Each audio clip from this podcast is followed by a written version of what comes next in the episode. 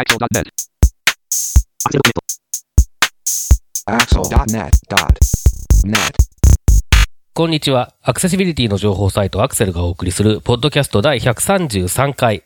え2018年2月7日頃配信予定号です。中根です。133度目まして、インフォアクシアの植木です。2年ぶりにアナの整備工場見学に行ってきました。山本泉です。はい、よろしくお願いします。よろしくお願いしますよろしくお願いします。2年ぶり2回目です。アナの整備工場、羽田にあるんですか？羽田にあります。で、で羽田の、えーにあって、えーアナと JAL とどっちも整備工場見学をやっておりまして、ほうほで、まあ私は JAL によく行ってるんですけど、こえっ、と、今回、まあ、アナの工整備工場見学の予約が取れたよって連絡があって、強引に仕事の合間を縫って行ってきました。2年ぶり。う。なるほど。はい。よかった。よかった。やっぱりね、目の前にドーンと飛行機があるので、うわーってなりますね。うわーってなりますか？はい。あと、は足場がいっぱいあるので、うん。あの、飛行機をその整備するために。なので、足場好きにもたまらない。足場好き、そういうジャンルはあるのかしら？あ、ありますよ。あ、そうなの？ありますよ、足場好き。そうなんですよなんか、あの、コミケとか、コミ、あの、コミケに行くと、あの、足場だけをひたすら撮ってる写真集とか、へ売ってますよ。す。あ、そうですか。はい。いるんですよ。まあなんかあのー香港とか中国とかだと、あの、結構高いビルの足場とかも、あの、竹で作るみたいなね、はい。話が結構僕は、あの、興味、興味津々なんですけどね。はい。竹でしたよ。竹でした。あいつら竹やった。あ、そうなんだ。うん。あ、そうなんだ。そう。香港竹でしたね。へえ、やっぱりそうなんだ。そうでした。だほんちゃんと見たときには、お、みんなで、あ、ほんまに竹って言いましたもん。っていう都市伝説ではありませんでした。なるほど。はい。ということは、まあ置いといて、えー、2月7日といえば、ウィキペディアによりますと、えー、ウィキペディア？そうです。ウィキ、あ、違う。ウィキ、ウィキ？ウィキペディアによりますと、長野の日なんですよ。お？なぜかというと、1998年のこの日に、長野東京オリンピックの開会式が行われたことが由来です。やべえ。やべえ。20年はい前でした。綺麗に20年前ですね。ですね。で、はい。ということで、98年といえば、もしくは長野といえば、もしくはオリンピックといえば、というので、今日は幅広く、何かいい話がありましたらお願いします。中根さん。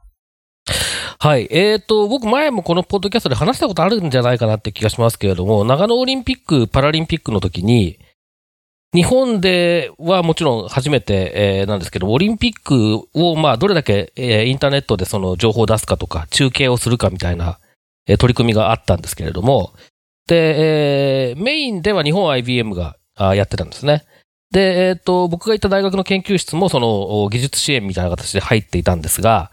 えーその時にそのオリンピック・パラリンピックのサイトのアクセシビリティをなんとかしようみたいな話も、えー動いていて、で、それで僕現場でなんか、あの、こんなオルトがない画像じゃ伝わらないみたいなことをひたすら文句を言う係みたいなのを。やってたんですけど、意外と、あの、現場の人には理解されずに、なんかすげえ、あの、喧嘩をして帰ってきたっていう、そういう記憶がありますね。ただまあ世の中的には、えっと、まあ、あの、そうですね。僕よりも偉かった人たちとかが、いろいろそういう事例として紹介したりして、え一定の評価されてるようなんですけれどもね。まあなんか、それがもう20年前かって思うと、なんともねっていう。それで、えーそして、えー2020年の東京オリンピック・パラリンピックの時に、えーウェブでの情報提供がどうなるのか、えーかなり、えー気にはなってますけれども、まだ直接関わるチャンスはないですね。ありがとうございます。植木さんはいかがですか？ああ、ああ、ふふ、ふ船木船木現場からは以上です。ありがとうございます。私は、その現場にいました。嘘おお。はい。マジか。で、ジャンプ見たなえ、あの、あれあの、あの、現場で見て分かりやすいもんですか、ジャンプって。あの、その時のジャンプは、あの、チケットがなかったんですけども、ちょうど、これも私もしかしたらポッドキャストで言ったかもしれないんですけど、あの、えーっと、ジャンプ台の正面の先が、大きい田んぼなんですよ。ほで、チケット取れない人たちはもうみんなそこの田んぼに集まって、で、そこで外から見るっていうのがあるんですけど、で、えー滑る音が、あ滑ってきて、K 点越えすると見えなくなるんです。う。あの、その田んぼからは。で、あの、はいはいはいはい。あとは、じゃあいつ誰が飛ぶのかっていうのは、みんなすごいのがですね、大きい、えー20年前なので、ラジカセをですね、ラジカセを持って、あの、NHK の第一かなんかそれでずっとはいはい。中継をやっているので、えー実況、そのラジオの実況を聞きながら目の前で滑るのを見るっていうのを見て、で、それでその船木を見見ました。あーあ、あの時その、うちの研究室の、えースタッフとかが、学生とかですけどもね、行ってたんですけど、白馬とかも、あの、寒すぎて、えー収録だったりとか配信用の機材が止まるっていう。あー、寒かった、寒かったよ。めちゃめちゃ寒かったよ。まだこの温暖化とか言って、なかなか長野に白馬に雪がないとか、この数年、ニュースになるような、そんな次元ではなく、めっちゃ降ってました。めっちゃ積もってた。っらしいですね。ていう印象があります。ということで、皆様も、長野オリンピックのいい話ありましたら、お便りお待ちしてます。ます。はい、えー、では、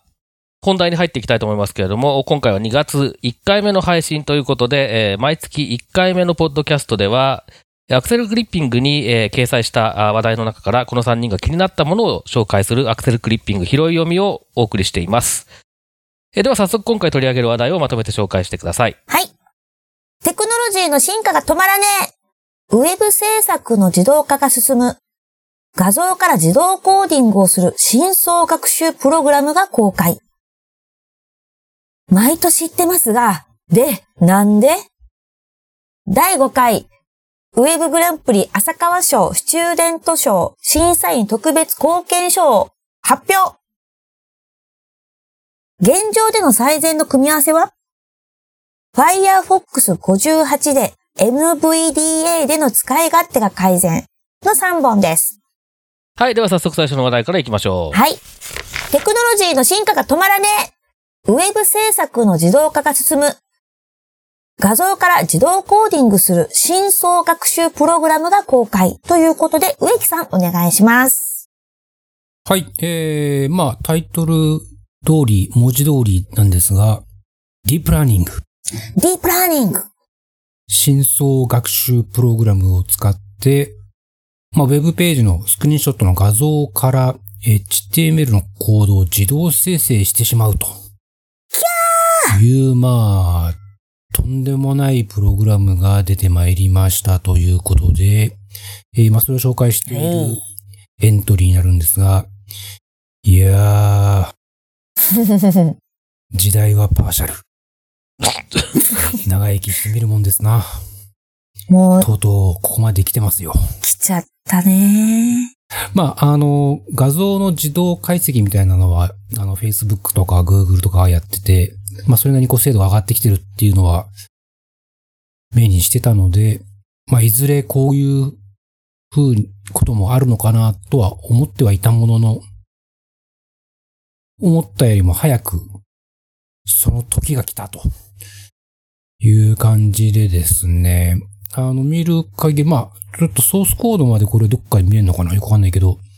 えー、見た感じ、ちゃんと出来上がってるので、これはまさしく、ラーニングすればするほど、ディープになればなるほど、ディープにラーニングすればするほど、これは、行くとこまで行っちゃうんじゃないかなという、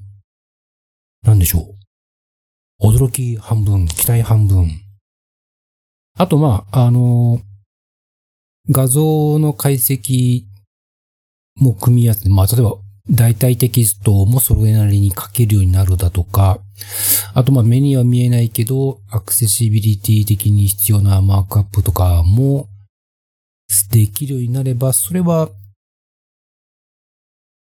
悪い話じゃないので、でむしろいい話なので、どんどんいい感じに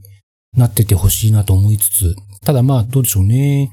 インタラクションが絡むやつなんかは、あ、でもできちゃうんだろうな、きっとこれ。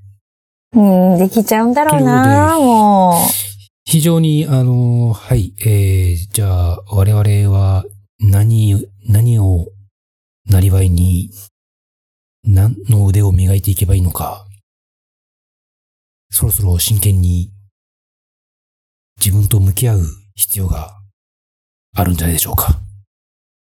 深層学習、ディープラーニング、どこまで進化するのか。その真相やいかに？う。続きはウェブで。で、続きあるの？わからなございい。ません。これ、中根さん、この話はいかがですか、えっ、と、今、植木さんおっしゃってましたけれども、あのー思ったより早く来たなっていうのが正直な感想ですね。多分、前、葉山さんがゲストの回かな？の時に、こういうこと多分起こりますよね、みたいな話は僕したと思うんですけれども、うん、いや、思ったより早かったなってのは正直なところで、まあなんか、いや、ワクワク、僕はどっちかっていうとワクワクしてます。で、えっと、ちょっと、深層学習だったりとか、あと人工知能の分野って本当に不勉強で、えっと、詳しい技術的なこととかを話せるような知識を持ち合わせていないので、的外れなことを言うかもしれないんですけれども、その、やっぱり結局その、教師データと言われる、まあ、お手本ですね。お手本になるような学習用のデータっていうものが、えー正しいものがどれだけあるかで、結局その深層学習の速度だったりとか、精度だったりっていうのがどんどん高くなっていくものだというふうに、えー理解してるん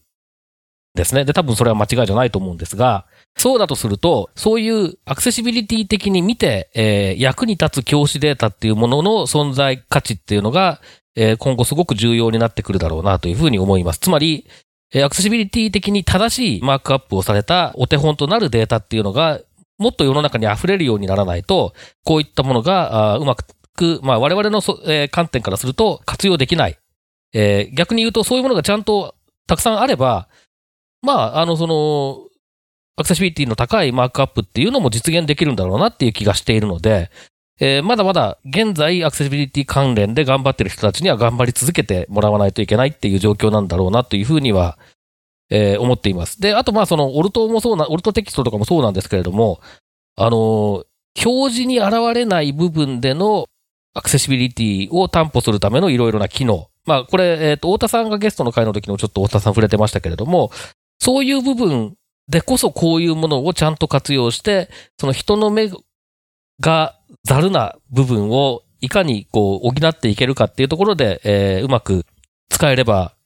それは本当にいいことなんだろうなというふうに思います。ので、まあ、あの、当面はね、やっぱりその、えー何が正しいのかっていうことを追求する作業っていうのを僕らはずっと続けつつ、こういった新しいテクノロジーをどんどん活用していくみたいな、そういうふうな形で、えーこのテクノロジーの進歩を、進歩、進化を、お待ちたいっていうほど待たなくても多分進化しちゃうんだろうなっていうね、感じがしてますね。いろいろと自動化が出てきましたけど、すごいね。すごいね。すごいね。まあ、車も運転できちゃうからね。本当にもね、ね。書けちゃうでしょ。そりゃ、書けちゃうよね。うん、書いちゃう。書いちゃえ、書いちゃえ。書いてもらっちゃえ。ちゃえ 続きまして。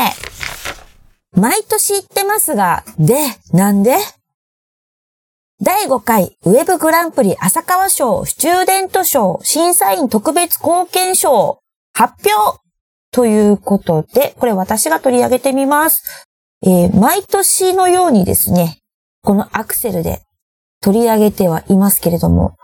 毎年ウェブ広告研究会というところが、えー、ウェブグランプリというのを発表しています。エントリーしたもので、今回今年はこのサイトがグランプリですよとか、このサイトがスチューデント賞ですよとか、っていう風な感じで賞を発表しています。で、今年は企業グランプリ部門浅川賞のグランプリですね、は日本財団公式サイトが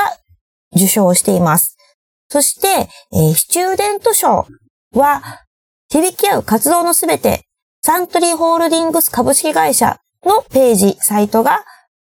賞を取っています。あとは、えー、審査員特別貢献賞ということで、6人の方が受賞されている。というのが、えー、PDF ファイルで公開されています。で、先ほどの日本財団公式サイトについては、浅川賞ということで、IBM のアクセシビリティのすごい人浅川千恵子さんの名前にちなんで浅川賞というふうにつけているので、浅川千恵子さんがどこまで絡んでるかはよくわからないんですけれども、えー、2017年度からは音声出力だけで情報の取得が楽しめるかどうか、ワクワクできるかどうかという音声ユーザビリティに着目した審査に重点が置かれました。というふうに書かれていますが、で、えー、このサイトに関してなんで、で、どこら辺がワクワクしたのかとか、えー、どこが良かったのかっていうところのコメントが毎年なんですけども出ていないっていうのが一応不安だなっていう話はここでもしています。で、植木さん、えー、2016年ウェブ人賞受賞された植木さん、こちらに件についていかがでしょう？あの、かの、毎回、毎年、この理由が、を教えてもらえないのは何かあるんでしょうか？ただいまご紹介に預かりました、ウェブ人賞受賞者、植木でございます。えっとですね。えー、っと、これなんでだろうな。中の人には僕言ってるんですけどね。ちゃんと、言いな、言いなさいっていうか な、何をどういう評価項目があって、どういうふうに評価をして、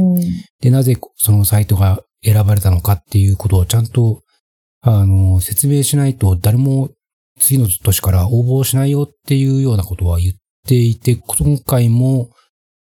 結構中の人にきちんと言ったんですけどね。うん。うん、なんでしょうね。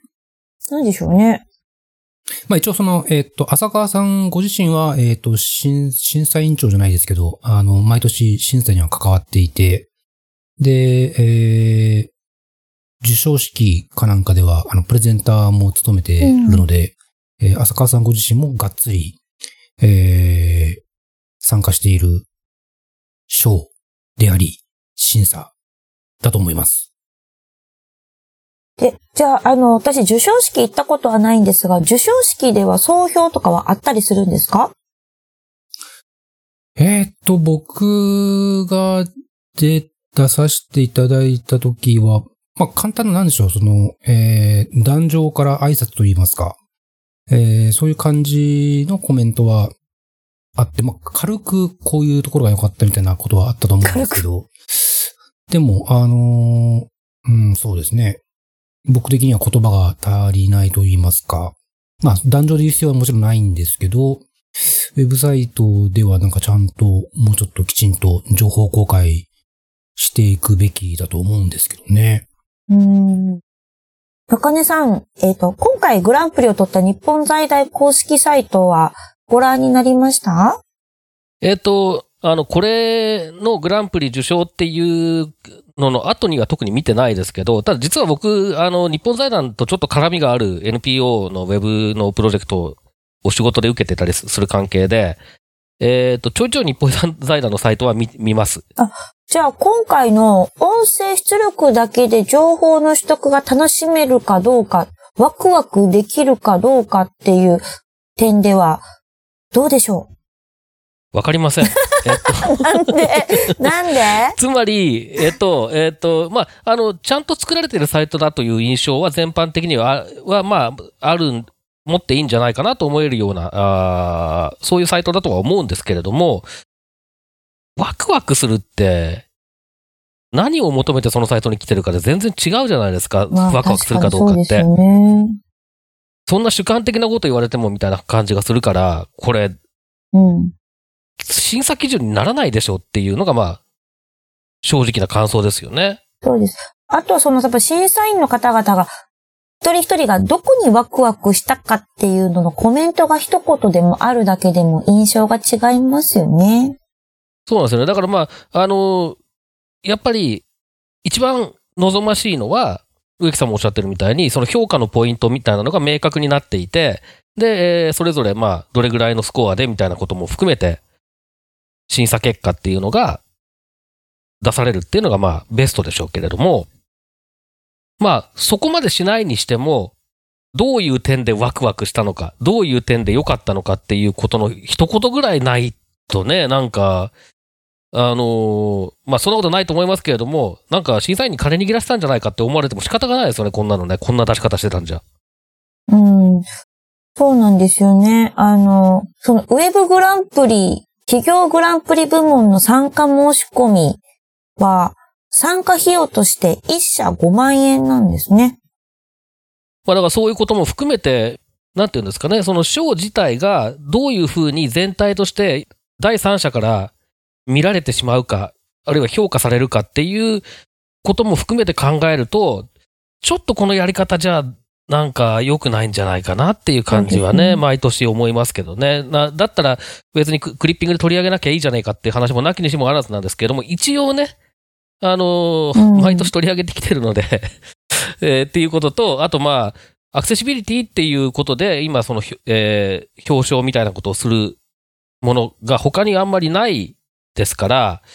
まあ取り上げるだけは取り上げておこうかなっていう、そういう感じで一応僕は掲載したんですけれどもね。なんか、いや、だからこういう風な形で我々が取り上げることによって改善してほしいなっていう思いもやっぱりありますね。ね。えー一応その、えー、田坂賞グランプリ取った日本財団さんのサイトを見ると、はいち。ゃんとウェブアクセシビリティ方針とか、うんえーと試験結果とかちゃんと公開されていて、はいこれ見るとかなり丁寧に作られてるなというのは伺えるので、グランプリには当然ふさわしいサイトだと思いますが、えー、結構 PDF ファイルも含めて試験をしていたりとか、かなり頑張ってるうん。様子が伺えるので、それだけはちゃんと伝えておきたいなと思いました。まあそうですね。あの、その使いやすさとかっていう意味で言うと、僕は、えー全く問題ない。全くはかどうかわかんない。隅から隅までは見てないですからね。でもまあ、えー非常にしっかりした取り組みをしていることは確かだと思うんですけども、じゃあワクワクするかって言われるとまた別だねっていう、そういう感じですかね。ワクワクワクはね。ワクワクかね。うん、あの結構お堅いサイトですからね、これね。うん。組織的に。そうですよね。財団さんってそんなにエンターテインメントな感じではないので。はい。あの、日本財団って、あのーあれですよ。えっと、まあ、えー最近ではボートレースと名を変えた、元協定の、あの、収益を、えーまあ、集めて、で、それで、えっと、いろんな、えー社会貢献活動を助成するという、そういう、まあ、あのー組織なので、お堅いんですよ、やっぱり、基本的には。Windows のスクリーンリーダーの NVDA のプロジェクトなんかもなんか支援してましたよね。そうです、そうです。あの、前に、えっ、と、電話リレーサービスの件でゲストに来ていただいた石井さんがね、えー所属されてるのが日本財団。まあ、取り組み自体だからすごくしっかりしたところですよ。あの、これ、植木さん一つ教えてほしいんですけど、はい。あの、ウェブアクセシビリティ方針とかで、えっ、と、試験結果とか、とか出してると思うんですけど、試験結果っていうのは大体どれぐらいのスパンで試験ってする、すると結構いい感じなんですか？スパン。ちょっと気になったのが、この日本財団のサイトで見てみると、えっと、試験が、最後の試験が2016年の3月、3月、5月、8月そうですね。だね。2017年はやってないっぽいんですけど、それは、そういうもんなんですか？大体。そんなにね、頻繁にはやんないですよ。うん、ね、そうですよ。大変ですもんね。まあ、あのーそうだな、どうだ、少なくとも1年おきにやってるとか、そういう豆なところはまだ見たことはないですね。そうなんですね。中には1回やってもそのままほったらかしに 5年、6年経ってるサイトもあるし、うん。最初はページ数少なめから始まって、少しずつ対象ページ数をこう増やして増やしてっていうのをこまめにやってるところもあるし、うーん、2、3年ぐらい経ったらもう一回やるとか、あるいはリニューアルをしたらそこでやるとかっていう感じじゃないですかね。まあ企業サイトの場合ですけど、ありがとうございます。そんなにその、毎年毎年やるものではないですね。そうです。まあ、確かに、なんだっけ、使用書とかが変わってないですもんね。そのページが増えたりとか、コンテンツが増えた時にはもしかしたらあるかもしれないですけど、そう、うあの頻繁にこう動いていないサイトだったら、確かにしなくても大丈夫ですもんね。続きまして、現状での最善の組み合わせは？Firefox 58で NVDA での使い勝手が改善ということで中根さんお願いします。はい、えー、これ、クリッピングで取り上げてるのは、えーモジュラで、えー、全盲のエンジニア、マルコーゼヘさんという人のブログ記事なんですけれども、これ、えっ、と、以前のポッドキャストで、スクリーンリーダーユーザーサーベイという、まあ、スクリーンリーダーの利用状況調査みたいなものの結果について話した時があったんですけれども、この時にもちょっと触れたんですが、あの、Firefox がですね、つい最近バージョン58というのがリリースされました。で、えー Firefox の場合は6週間に一度新しいバージョンが出るという、そういうリリースサイクルなんですけれども、えっ、と、Firefox 57で、えー結構大きな変更があったんですね、内部構造とかが。で、まあ、Firefox カンタムっていう名前になんかいつの間にかなってるらしいんですけれども、で、えっ、と、この内部構造の大きな変化によって、えー NVDA との、まあ、相性と言いましょうか。まあ、NVDA で使う場合の使い勝手が結構なんか悪くなってしまったというような状況があったんですね。で、まあ、具体的にはそのページをロードしてから読めるようになるまで、えー前よりも随分時間がかかるようになってしまったであったりとか、まあ、全体的になんかもっさりした感じになってしまったりとか、いろいろ、あの、僕自身もずっと Firefox 使ってきてたんですけれども、57年になってもちょっとこれ、仕事にならんなっていうレベルになってしまったので、まあ、それ、それで僕は、あの、Chrome に乗り換えて、最近は結構 Chrome メインで使ってるような感じなんですけれども、で、えっ、と、そのスクリーンリーダーユーザーサーベイの話をした時にもちょっと触れましたけれども、Firefox 58でこのあたりが随分改善する予定ですよっていう話は出てたんですね。で、えー実際に、まあ、Firefox 58がつい最近出て、で、僕自身もちょっと試してみてるんですけれども、まあ、あの、57の時の時に感じたような、そのもっさりした感じとかって随分改善されてるなっていうのは正直なところです。で、えっ、と、この、えーマルコゼヘさんのブログ記事でも、まあ、だいぶ良くなってますよ、みたいなことが書かれているという状況です。で、えっ、と、じゃあ僕は Firefox 58になって Firefox に戻ったかというと、これがね、中途半端でどっちつかずの状態で今、Chrome と Firefox を併用しててすごいめんどくさい感じになってるんですね。でそれはなんでですか？えーっとですね、なんでそんなことになってるかというと、まあ、まだやっぱり Firefox 58って、えー、56までの Firefox に比べると、ちょっとやっぱり使い勝手が悪いような印象が否めない。えー、まあちょっとやっぱり遅い、遅いっていうのがメインなのかな、やっぱり。まあ感覚的なものが多分にあると思いますけれども。で、じゃあ Chrome に完全に乗り換えればいいじゃんっていう話もあったりするんですが、これもどうもそうもいかない事情があってですね。で、これあの、両方ともまだその、なんていうんですかね、技術的にちゃんと検証しているとかそういうわけではなくて、あくまでも僕の主観的な印象なので、そういうつもりで聞いていただきたいんですけれども、あの、どちらもいいとこ悪いところがあるっていうのは現状なんですね。えっ、と、まず Chrome に関して言うと、僕が困っているのは、えー、タブバーですね、タブ、開いてるタブのリスト。えーこれへスクリーンリーダーでアクセスするのが結構めんどくさい。というか、まあ、できなくはないけど、嫌だっていう感じ。で、Firefox はそこの部分がすごく使いやすくできてます。それが結構、お僕にとっては、僕結構ね、タブをなんか山のように開、知らないうちに山のように開いてることが多いような使い方をするもんですから、それが結構困ることが多いですね。一方、Firefox の方はどうかっていうと、入力する場合ですね、えーインプットタイプイコールテキストだったり、あるいはテキストエリア要素、えーといったところを入力するときに、日本語で、まあ、全角の文字を、まあ、あの、MSIME とか ATOC とかで変換して入力すると、NVDA がカーソルを見失うほう。という大問題があって、で、一回そのウィンドウからフォーカスを外して戻すだったりとか、一回そのオルトキーを押して、そのメニューバーに飛んでもう一回オルトキーを押して戻したりすると、なんか、えー見つけてくれたりするので、全然使えないって感じじゃないんですけども、まあ、入力したものを一文字、カーソルキー左に押して確認したいなとか思った時にすんげえめんどくせえっていう話があってですね。なので、ちょっと入力を伴う場合には、ちょっと Firefox は使いたくないっていうのが、え現状だったりもするわけですね。で、あとは、えっ、と、これもちょっとちゃんと確認してないんですけれども、えっ、と、デート要素とかタイム要素っていうのが HTML5 でありますけれども、こういったものの入力がなんか NVDA と Firefox 58の組み合わせだとどうもなんかおかしな感じというか、うまく認識できないような雰囲気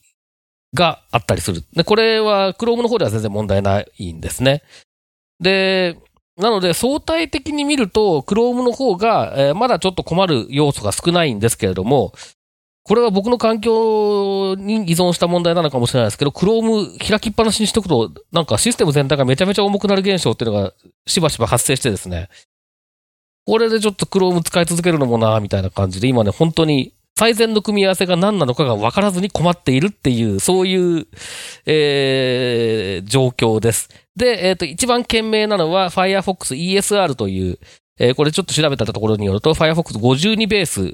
スなんですけれども、こう企業向けにあんまりそんなに頻繁に更新されたら困るよっていう人たちが使うものですけれども、これを使ってるとその Firefox 56以前の、えーまあ内部構造のものなので、えー NVDA での使い勝手は、まあ、それ、それまでと同じように使えるということで、多分、これが一番賢明な選択肢だと思うんですけど、僕のところでは多分アドオンを入れすぎてる関係かなんだかわかんないですけど、えー入れてみたところ起動すらしないっていう状況に陥りまして、ということで今僕は Firefox 58と Chrome のなんだかよくわかんない最新版との間で行ったり来たり行ったり来たり、えー、大体両方立ち上がってるっていう状態になって、もうなんか、結構イライラしますねっていう感じになってます。ありがとうございます。これ、植木さん、この組み、あの、ブラウザーと、えースクリーンリーダーの組み合わせについてですけど、例えば、その、植木さんがお仕事とかで使うときの、やっぱ組み合わせはもう大体企業さんによって違う、コンサルする場所とお仕事では違うもんなんですか？えっと、まあ、NVDA に関しては前から Firefox を比較的メインで使ってたんですけど、2、3ヶ月前くらいから、なんかやっぱり、調子が悪くなって、例えば、リンクとかボタンとか読み上げるときに、未定義、未定義、未定義としか言わないんですよ。で、えー？って思って、で、だいたいはまあ、Firefox 一回閉じて。何が未定義なんですか？わかんない。で、一回 Firefox を閉じて、もう一回、えー、Firefox を起動し直すと、ちゃんと読んでくれるようになったり、もう一回起動し直しても、相変わらず、未定義、未定義、未定義としか言わなかったり。なはあの。で、まあ中根さんじゃないですけど、僕もしょうがないからって感じで、この2、3ヶ月は、まあ Firefox で未定義しか言わないときは、Chrome でチェックするとか。で、今回その58で改善したっていうのを聞いたんで、かなり期待してたんですけど、まだ相変わらず未定義、未定義っていうので、うーん。これは僕な、僕だけなんだろうかという疑問をですね、抱いております。中根さん、未定義って言います？うちは言わない。俺だけかうち。は言わない。ああ。なんと、あとちょっと言い忘れてたんですけど、僕は Chrome を完全に、えー採用できないもう一つの理由があって、それは Firefox だと、その Google Docs とか、えー Google スプレッドシートとか、あの手のやつ、Google の各種アプリですね。の、えーっと、スクリーンリーダーとの連携が、Chrome よりも Firefox の方が全然まだいい状況なんですよね。うんなので、えー、なんか例えばその、Google プレゼンテーションとかでスライド作ろうと思ったりすると、Firefox を使わざるを得ないっていう状況もあったりしてですね。まあなんか悩ましいですわ。多分 Firefox にしても Chrome にしても自動アップデートされますよね。あの、基本、普通というか、何もしなければ。でもそれってなんかさっき中根さんが言ってたように、その前のバージョンとかって言って止めておくってことを皆さんされてらっしゃるんですか？えっと、そういうことをしたい人の場合は、Firefox の場合は ESR、さっき言った ESR っていうエディションというか、を使うと、まあ、Firefox 52ベースのものでずっとマイナーアップデートしか適用されないっていう状態になるので、えー、まあそれが一番賢明だということですね。ですね。でもそれはでも、分かってる人だけですよね。そういうのが使えるとかって。まあこれがだから、スクリーンリーダーユーザーの場合は、どこまでやってれば分かってる人なのかって結構難しくって、そもそも NVDA と Firefox を使ってる人っていうのは比較的分かってる人なんじゃないかっていう説もあったり、なかったり。そもそも NVDA 自体がっていうことなんですね。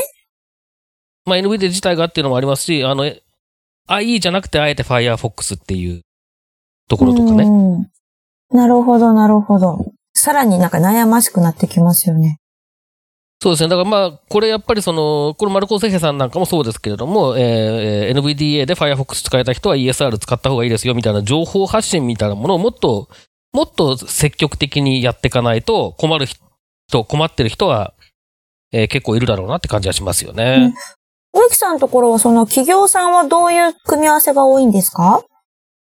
どういう組み合わせが多いというか、はい、えっと、NVDA を使うときは Firefox が一番いいですよっていうのはもう前から言ってるんですけど、まあ、最近そんな感じなんで、まあ、Firefox でいまいちっていうときは、まあ、Chrome を試してみてくださいねっていう感じですね。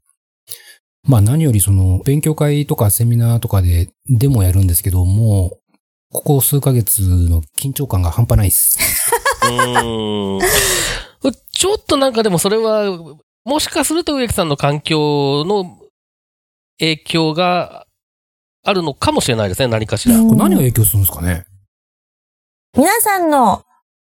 ブラウザとスクリーンリーダーのベストな組み合わせ、教えてね。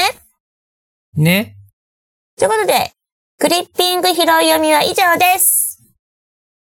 はい。えー、では、続いて、えー、前回も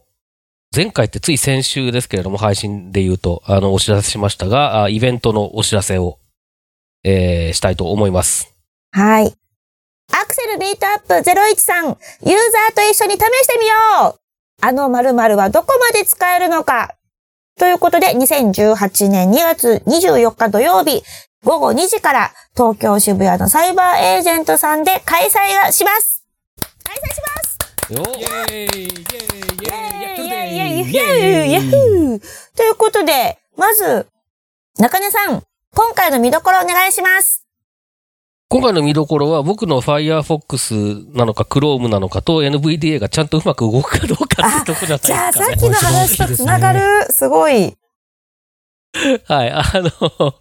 えっ、ー、と、まあ、あの、内容簡単にまたおさらいしておきますと、えー、今回、えー、全盲のユーザーということで僕、それからあロービジョンのユーザーということで前回ゲストで出演いただいた市木さん、えー、それぞれが、まあ、植木さんから出されるお題に、えー、従って、えー、ユーザーテストをするというセッションがあるんですけれども、まあ、この時僕は多分、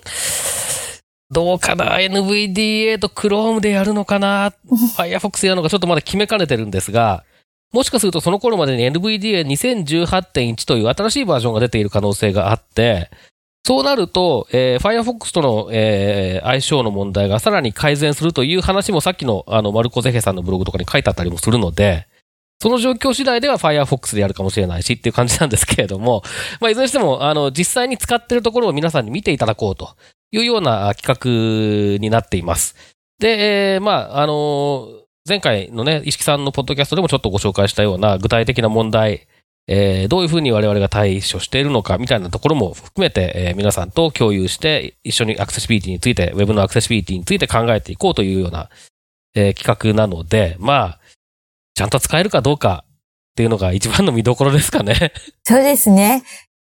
ぜひとも皆さんそちらもチェックしてみてください。ということで、あのイベントに参加申し込みされた方にアンケートを実は取っていまして、このユーザーテストに協力してもいいよというサイトを今募集しています。もしですね、まあ、イベントは参加できないよっていう方、もし、あの、日にちが合わないとか、いろんな事情で、いう方でも、うちのサイトを使ってくれっていう方がもしいらっしゃいましたら、アクセルまでお問い合わせくださいお待ちしてますます。まあ一応もうお題は用意してあるんですけど、もし、あの、ぜひうちのこれを使ってみてくださいという方いらっしゃればですね、当日、いけにえ、あ、いけにえじゃない、うんと 題材として使わせていただきます。ますで、えっ、と、植木さん、はい。前回のポッドキャストの時に、うん。アイトラッカーが届いたよまでのお話でしたけど、その後いかがですか？うん。うん。えー、収録している前日に、えー、Windows 10にアップデートしました。わー、すげー進捗、ちゃんと。ありがとうございます。あとは、えーそのアイトラッカーを装着してやってみるという次のステップが待っております。じゃあ次のポッドキャストの時には、さらにじゃあ進捗報告があるということなんですね。どうだろうね。そう願いたいね。ですね。はい、えー、ということで、えーっと、イベントの情報をおさらいしておきますけれども、2月24日土曜日、えー午後2時から5時まで、えー渋谷のサイバーエージェントさんのセミナールームをお借りして、